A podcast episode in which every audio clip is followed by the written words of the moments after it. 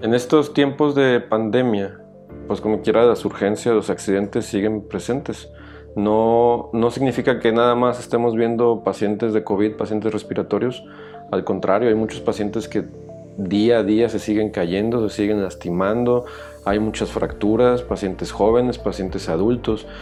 Entonces, he notado que hay mucha incertidumbre, hay temor incluso entre la gente que tiene un problema, una fractura o una urgencia en ir a un hospital o no ir por la cuestión de los pacientes respiratorios.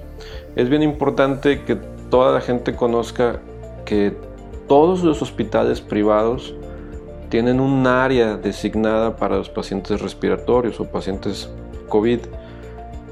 Sin embargo, existe otra gran área del hospital que es para el trabajo común, para las cirugías, los partos, las cesáreas, entonces, el paciente que tiene un problema, una fractura, va a ingresar al área para un trabajo ordinario, no al área respiratoria.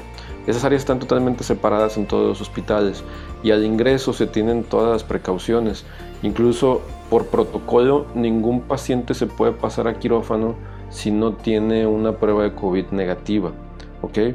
A menos que su vida dependa de eso, pasa directamente a quirófano, pero todo paciente tiene que esperarse primero, hacerse una prueba de COVID que esté negativa y ya con eso, con toda tranquilidad, el paciente puede pasar a, quirófano y podemos hacer el tratamiento. Entonces, si tienes alguna fractura, tienes alguna urgencia, tuviste un accidente, no dudes en acudir a consulta, llámame, te puedo ver en el área de urgencias, te puedo ver aquí en el consultorio y en base a eso podemos determinar qué es lo que sigue contigo. ¿sí? hay que operarte, hay que internarte en un área sin riesgos, con todos los exámenes pertinentes, con todos los cuidados adecuados.